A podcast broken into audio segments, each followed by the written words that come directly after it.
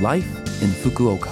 후쿠오카시 생활정보 Life in 후쿠오카는 후쿠오카시 협찬으로 보내드립니다. 여러분 안녕하세요. 상쾌한 수요일 아침 DJ 김지숙이 인사드립니다.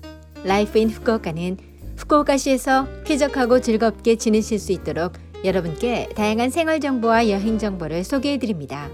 매주 수요일은 저 김지숙이 한국어를 담당합니다. 자, 그럼 오늘도 짧은 시간이지만 저와 함께 즐거운 시간 보내시기 바랍니다. 후쿠오카시 생활 정보. 선선한 바람이 기분 좋은 가을은 독서의 계절이기도 하죠. 1947년 미국의 독서 주간을 참고로 일본에서도 독서 주간이 시작되었는데요. 반응이 매우 커서 작년부터 11월 3일 문화의 날을 중심으로 한 2주간 행사로 정착되었습니다. 독서 주간의 심볼 마크에는 부엉이가 있습니다.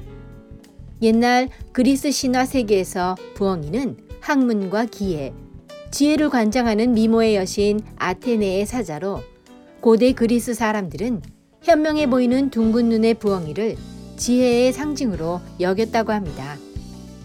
좀처럼 서점에 갈 시간이 없는 분은 후쿠오카시 전자도서관을 이용해 보세요.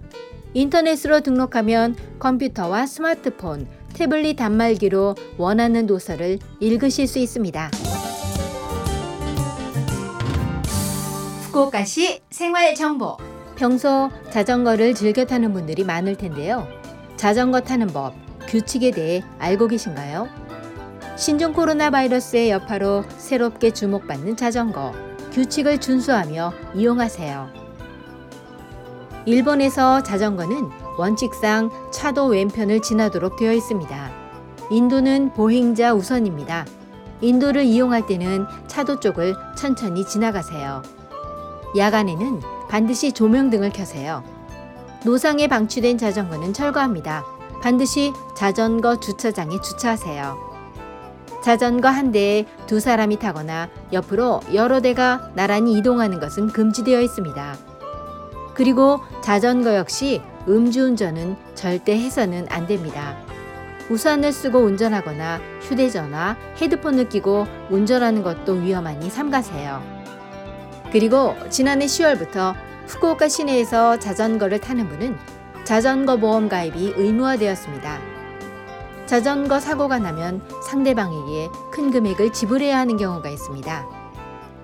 자전거 보험에 가입해두면 예를 들면 자전거로 타인에게 부상을 입힌 경우라도 치료비 등을 가해자 대신에 보험사가 지불합니다. 불의의 사고에 대비해 반드시 자전거 보험에 가입하세요. 물론 교통법규도 반드시 준수하시기 바랍니다. 자전거를 타실 때는 여유를 가지고 운전하도록 유의하세요.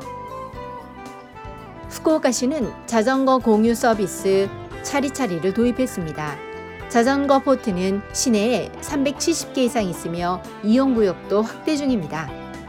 차리차리 어플을 사용해 자전거를 빌릴 수 있으며 사용한 후에는 목적지 부근 포트에 반납합니다. 요금은 1분당 6엔으로 예를 들면 텐진에서 하카타역까지 10분간 이동하면 60엔으로 자전거를 빌릴 수 있죠. 간편하게 이용해 보세요. 후쿠오카시 생활정보 이번 주 Life in 후쿠오카 한국어 어떠셨어요? Life in 후쿠오카는 팟캐스트로 언제든지 들으실 수 있습니다. 그리고 블로그를 통해 방송 내용을 확인할 수도 있으니 Love FM 공식 홈페이지에 Life in 후쿠오카 페이지도 놀러 오세요. 가을 분위기가 물씬 느껴지는 노래 보내드립니다. 윤도현의 가을 우체국 앞에서.